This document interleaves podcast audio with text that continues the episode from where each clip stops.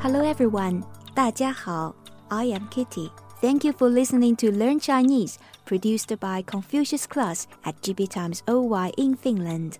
In this episode, let's learn how to introduce someone to a person and different occupations.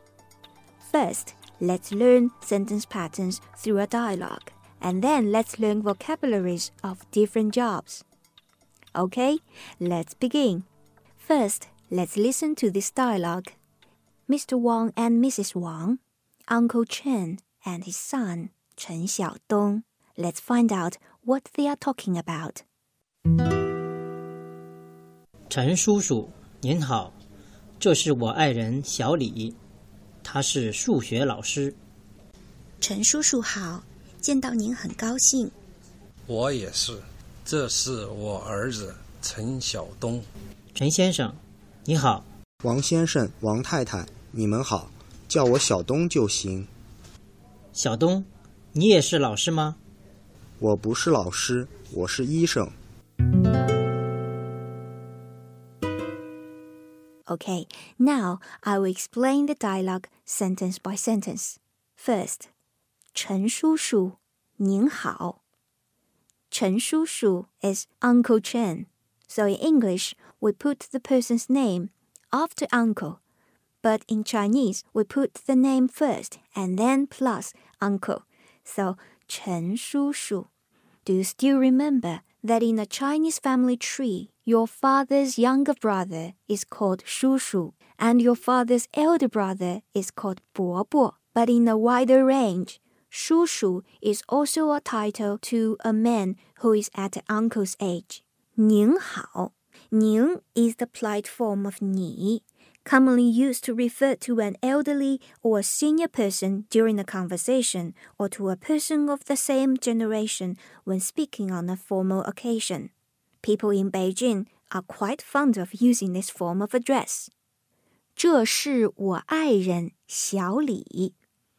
这是 we often use the sentence pattern 这是 to introduce someone to a person, which means this is 我爱人 equals 我的爱人 my spouse. So here we review the family tree again. You call your spouse 爱人, you call your husband 丈夫先生 or 老公 or you call your wife 妻子太太 or 老婆小李 here, Li is the family name of Mrs. Wang. Xiao means little, small. Here, Mr. Wang, Wang 先生, say to Uncle Chen that this is my spouse, Xiao Li. He addresses his wife, Xiao Li, because he is speaking to Uncle Chen. So Chinese people put Xiao in front of their family name when this person is at a younger age compared to the person they are talking to. 她是数学老师. She is a math teacher. Here is the 是 sentence again. A 是 B sentence. So 她是数学老师. If we change this to negative form, it will be 她不是数学老师. She is not a math teacher. Next, 王太太 says, 陈叔叔好，见到您很高兴。陈叔叔好 equals 陈叔叔你好。In Chinese, we say 你好 hello。新年好 Happy New Year。早上好 Good morning。You can also say 老师好 That means hello teacher。见到您很高兴。Nice to see you。陈叔叔 replies，我也是。我也是，Me too。这是我儿子陈晓东。Hear the sentence pattern again。这是陈叔叔 is introducing his son to Mr. Wang and Mrs. Wang。这是我儿子陈晓东。This is my son 陈晓东。Then 王先生 and 王太太 say to 陈晓东，陈先生你好，Hello 陈先生。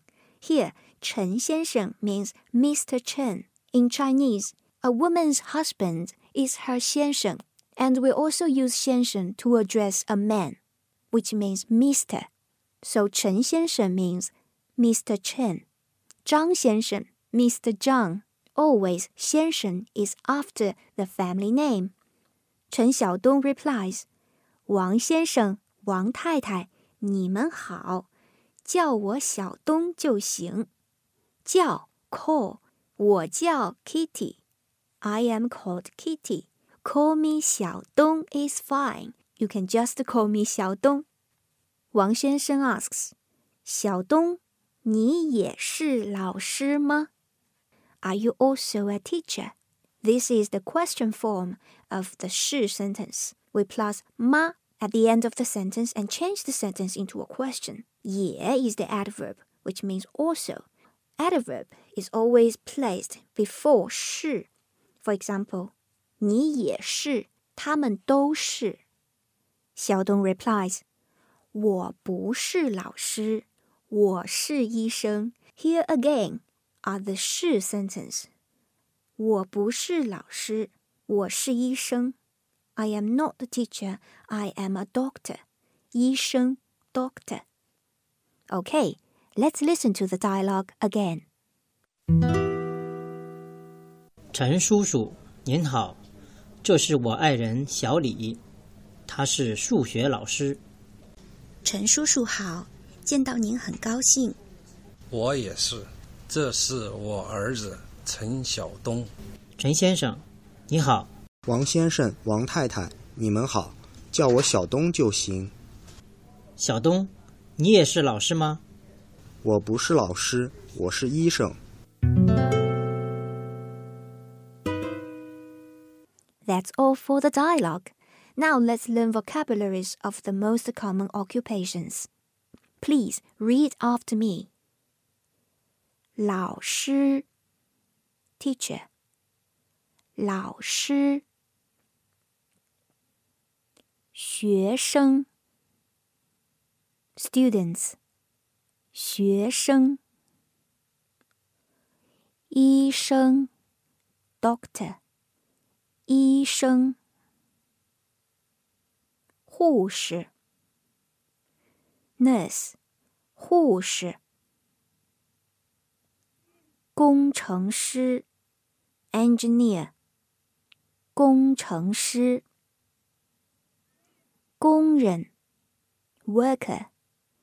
工人、农民、farmer。农民、厨师 （cook）、厨师、裁缝 （tailor）、裁缝、律师 （lawyer）、律师、警察 （policeman）、警察。商人 businessman 商人运动员 sportsman 运动员播音员 broadcaster 播音员主持人 host 主持人记者 reporter 记者明星 TV star movie star 明星歌手 singer 歌手演员 actor or actress 演员导演 director 导演粉丝 fans 粉丝 Okay, let's review what we learned. When introducing someone to a person, you use 这是这是我爱人小李 This is my spouse 小李 这是我儿子陈晓东 This is my son 陈晓东 Okay, review the vocabularies, and use it in your dialogue. Thank you for listening to this episode of Learn Chinese. Stay tuned. See you next time.